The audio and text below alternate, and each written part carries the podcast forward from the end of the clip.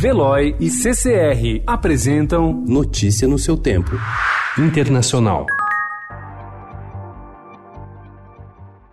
Pesquisas de boca de urna indicaram ontem uma disputa apertada na eleição presidencial do Uruguai entre o conservador Luiz Lacalle Pou e o esquerdista Daniel Martínez. Segundo os institutos Opcion e Cifra, Lacalle Pou tem vantagem sobre o adversário, mas a diferença é pequena. A pesquisa de boca de urna do Instituto Opcion deu vitória de Lacalle Pou por 49 a 47%. O Instituto Cifra também apontou uma vitória do candidato conservador, 49,4% a 46,4%. A diferença era tão curta que dois outros institutos de pesquisa, Factum e Equipos, não divulgaram os resultados.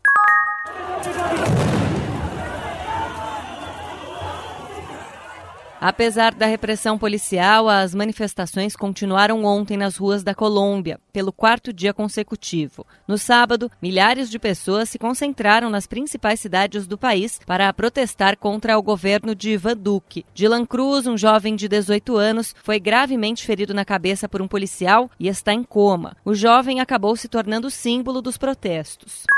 A presidente interina da Bolívia, Janine Áñez, promulgou ontem a lei para convocar novas eleições e exclui do processo o ex-presidente Evo Morales, exilado no México. No fim de semana, o texto foi aprovado pelo Senado e pela Câmara dos Deputados. A lei promulgada ontem anula as eleições em que Morales foi reeleito em 20 de outubro, resultado considerado fraudulento pela oposição e que desencadeou uma série de protestos no país.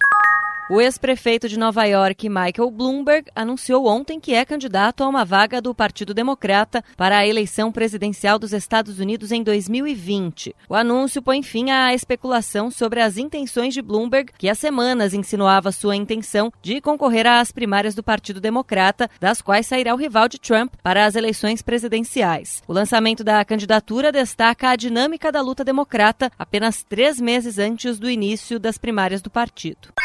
Notícia no seu tempo. Oferecimento de Veloy. Piscou, passou.